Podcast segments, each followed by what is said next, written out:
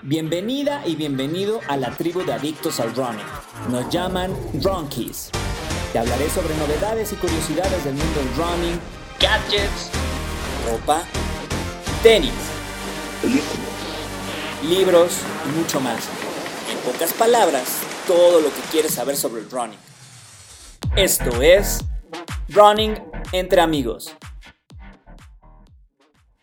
Hola, Ronquis, muy buenas tardes, días o a la hora que escuchen este episodio de podcast. Yo soy Jonas, soy su host. Y bueno, pues como saben, ya tenemos un par de episodios eh, de Running entre amigos. Eh, también nos pueden seguir en las redes sociales como Running entre amigos. Ahí podemos seguir la conversación. Si tienen alguna duda, comentario, alguna pregunta que quieran hacer a nosotros, sus hosts o a nuestros invitados, ahí lo pueden hacer también. Hola Meche, ¿cómo estás? Hola, muchas gracias. Yo también estoy muy contenta de estar aquí y además de que les tenemos una gran sorpresa porque el día de hoy nos acompaña Alfredo Toski, entrenador del equipo de atletismo Running HTT y del cual soy parte, entonces por eso me da más gusto tenerlo aquí. Hola Toski, ¿cómo te encuentras? Hola Meche, hola Yona, ¿qué tal? ¿Cómo está? Pues yo fascinado de estar aquí en en running entre amigos y poder aportar algunos tips para, para quienes nos escuchan.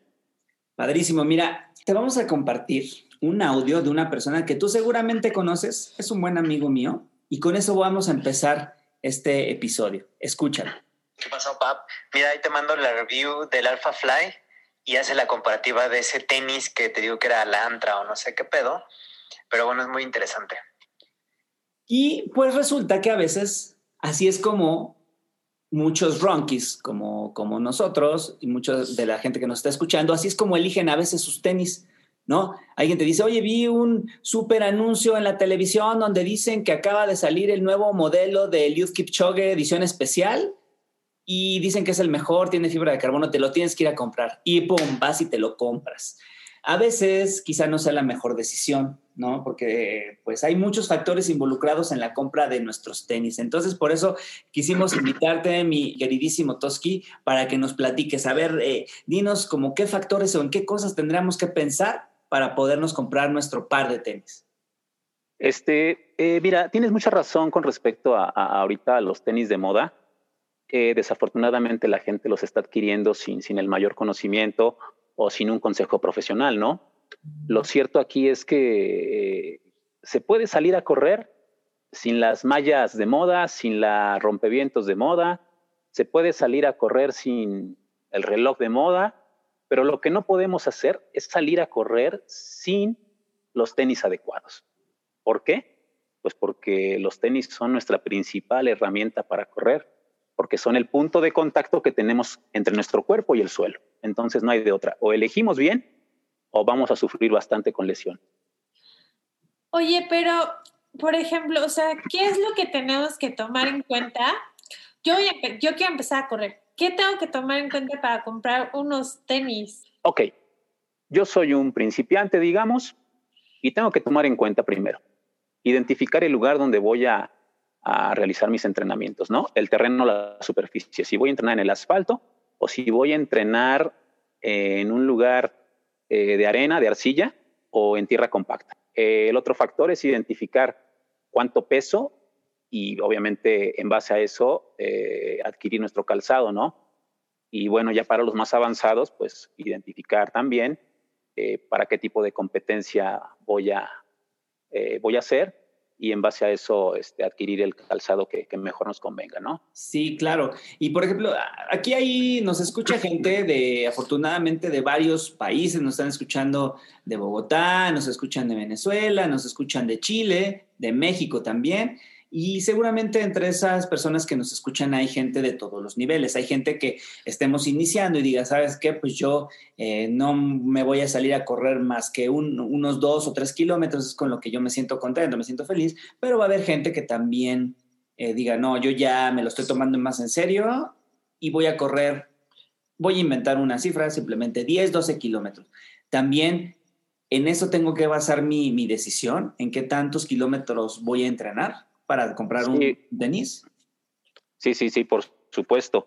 Hay que tener identificado nuestro volumen de kilometraje semanal cuántos kilómetros hacemos por semana y en base a eso, pues elegir el calzado más flexible, que, que nos amortigüe, identificar que no nos lastime. Si somos principiantes este, netamente, pues bueno, también como, como principio, eh, identificar qué, qué tipo de pisada tenemos para no causar la primera molestia que sería esa, ¿no? En la planta de los pies.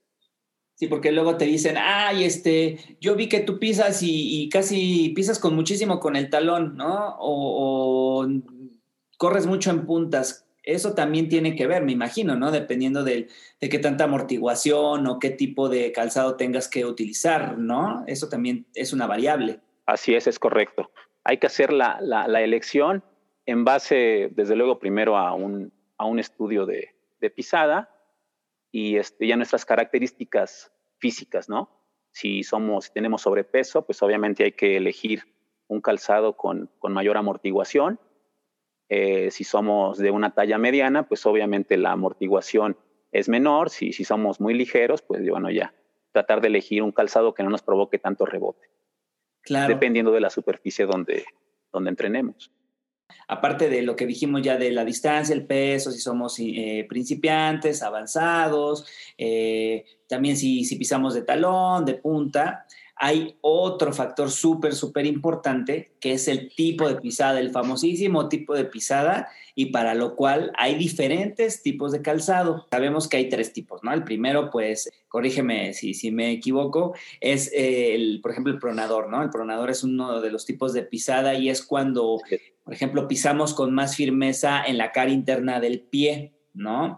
Y esa es la, que, la parte del pie en la que vas recibiendo más, impacto, ¿no? Este efecto que se ve cuando el tobillo como que se mete hacia la cara interna de, la, de las rodillas, ¿no? Por decirlo de algún modo. Y pues así es como también nos damos cuenta que somos pronadores, porque el, tenis se desgasta pues más de la parte interna, ¿no? Y que también es la pisada más habitual, ¿no? O sea, es una de las pisadas que, más corredores tienen, ¿no? Así es, es correcto. Eh, mira, estudios biomecánicos determinan que todos somos pronadores por naturaleza o débil pronadores por la mecánica que tenemos. Pero un estudio real, un estudio más a fondo para corredores, es, el que puede determinar qué tipo de pisada tenemos, porque la mecánica de caminar a correr cambia totalmente. No entendí algo. O sea, yo puedo tener pisada pronadora tal vez cuando camino y después cambiarla cuando estoy corriendo. Claro que sí, claro que sí. Eh, es que hay un concepto que se llama débil pronación y débil supinación también, que digamos que es la parte intermedia entre la pisada negra y la pronación, por ejemplo. Entonces, por naturaleza todos tenemos una débil pronación por la mecánica natural del, del, cuerpo, de la pisada, del andar. Pero cuando corremos, se revela completamente qué tipo de pisada somos. Por eso, los, los test eh, no son tan, tan confiables como lo puede ser uno, digamos, en el foot scan, ¿no? Donde se revela completamente los puntos de calor en donde estamos apoyando cuando corremos. Podemos tener una, una forma muy empírica de, de saber es, pues, qué tipo de pisada tenemos, pero como bien dices, pues, un experto o alguien que sea un, que tenga un aparato para, eh, pues determinar esa pisada es algo mucho mejor, ¿no? Ahora, regresando al tema del, primer tipo de pisada, los pronadores.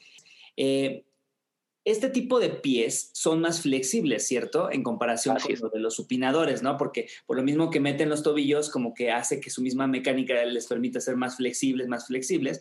Y por eso a este tipo de personas, aparte de que tienen que solicitar, pues evidentemente un tenis de pronador, este tipo de calzado eh, se distingue porque es más rígido en comparación con los del supinador. Sí, sí, sí, sí, es cierto.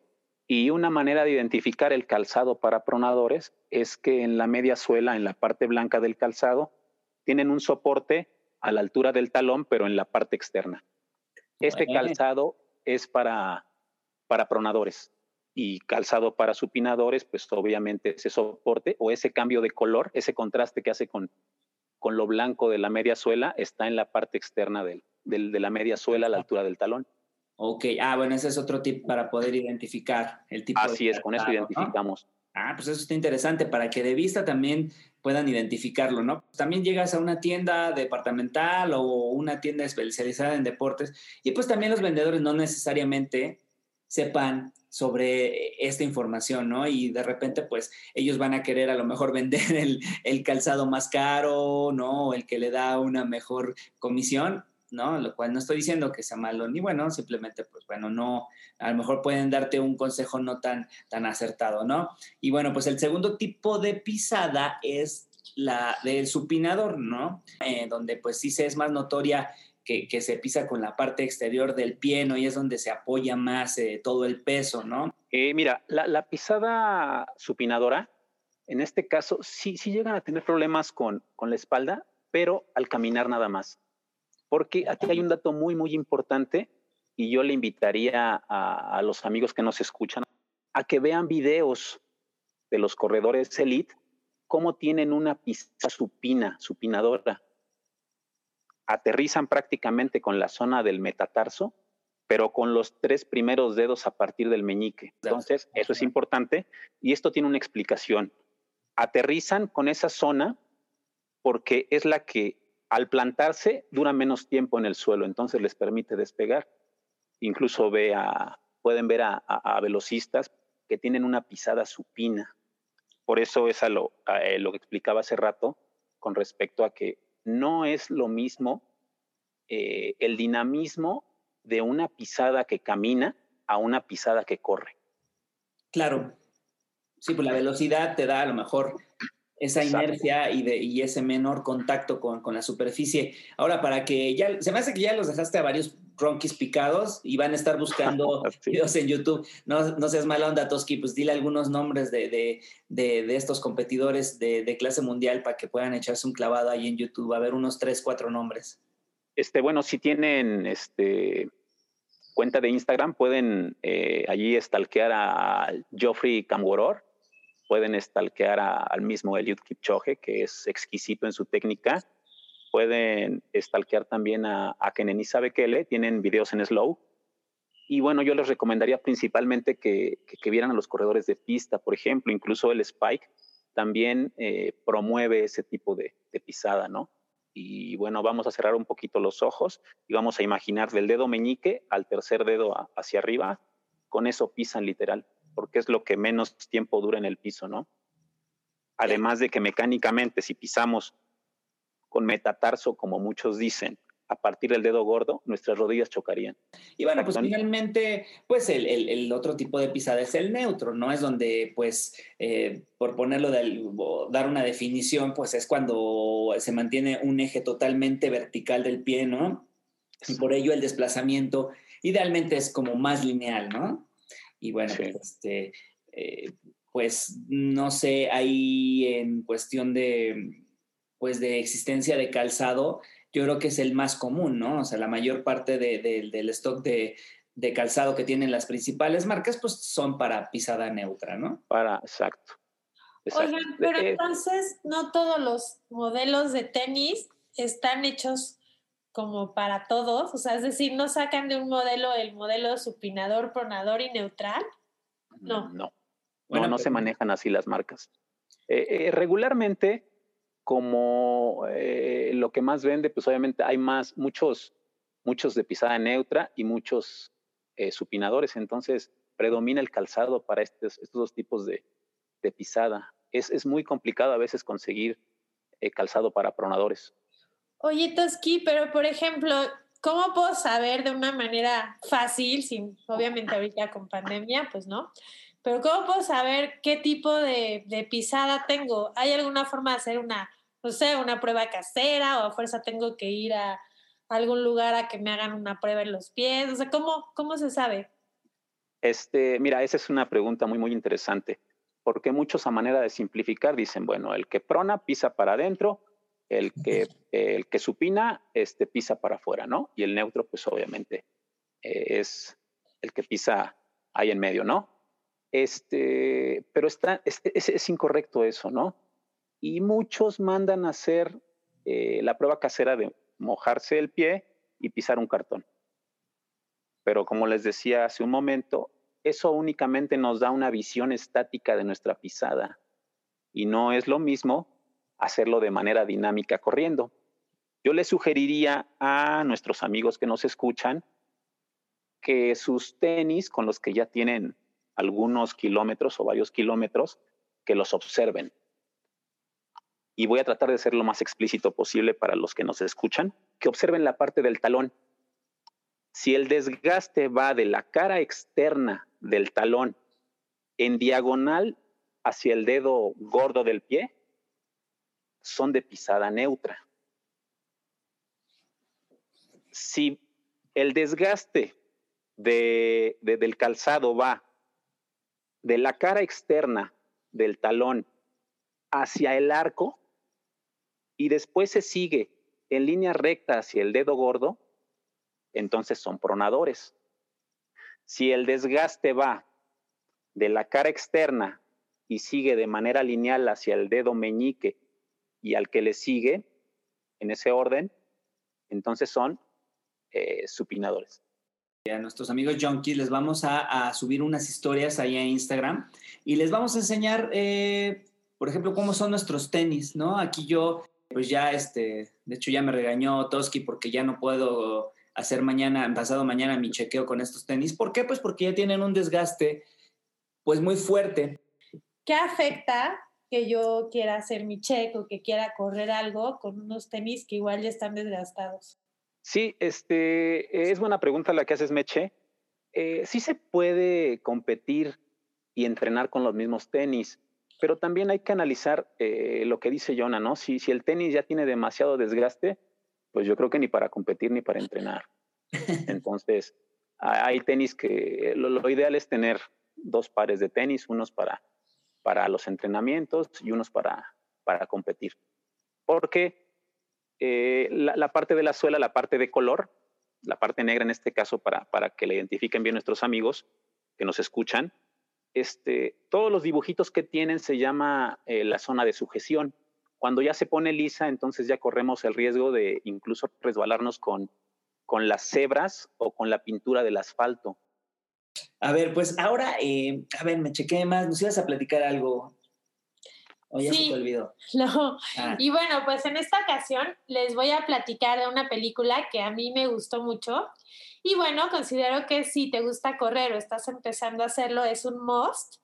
Y aquí les voy a dejar cinco razones por las cuales tienen que ver, tienen que ver McFarland sin límites. Uno, está inspirada en una historia real de 1987 de un lugar de California y pues sigue los pasos de siete corredores pues novatos y nos van contando la historia de cada uno de estos corredores. La otra es que, bueno, la historia tiene un mensaje inspiracional muy bonito y no es que necesitemos estar escuchando todo el tiempo que tú puedes y que sigas, pero pues de repente eh, sí está padre encontrarte con este tipo de películas que nos ofrecen mensajes motivacionales para continuar en, cualquiera, en cualquier situación en la que nos encontramos. La tercera es que muestra eh, cómo viven las familias latinoamericanas que por circunstancias eh, ajenas a ellos han tenido que vivir en un lugar que no es su patria. En este caso, pues son familias latinoamericanas que viven en Estados Unidos. La cuarta es que su directora, Nikki Caro, nos enseña que hay que celebrar tanto las victorias grandes como las pequeñas. Hay una escena eh, preciosa que en lo particular me gusta muchísimo. Tienen un triunfo en una carrera y el entrenador los lleva a conocer la playa ah. porque no la conocían. Entonces creo que este es un gran mensaje. De repente hay pequeñas victorias que hay que celebrarlas como grandes. Y por último les voy a dejar aquí una respuesta que dio Kevin Costner a una entrevista que le hicieron después de haber hecho McFarland. Y él respondió que cuando haces a una persona sentir que pertenece, a empezar a sentirse como un gigante. Y bueno, en la película estos siete corredores, vaya que lo hicieron.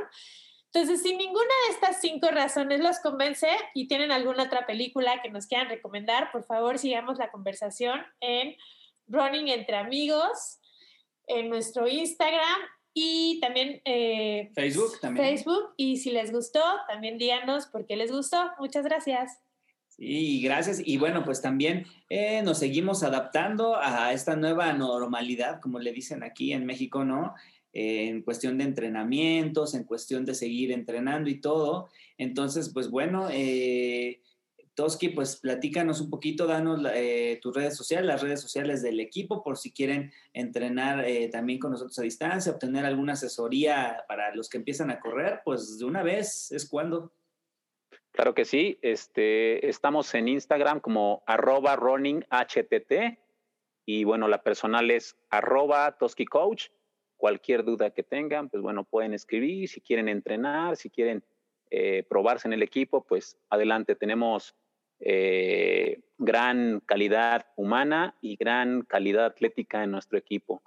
Pueden ir a entrenar, pueden eh, probarse, pueden preguntar cualquier duda en Instagram, en Facebook, arroba runninghtt con doble N, HTT. ¿Sale? Y bueno, pues si les gustó este episodio, si hay algo que ustedes quieran platicarnos, decirnos, estamos en redes sociales como arroba running entre amigos y bueno, pues eh, yo soy su host, Jonathan, Jonah para los amigos, y nos vemos la próxima. Cuídense. Bye.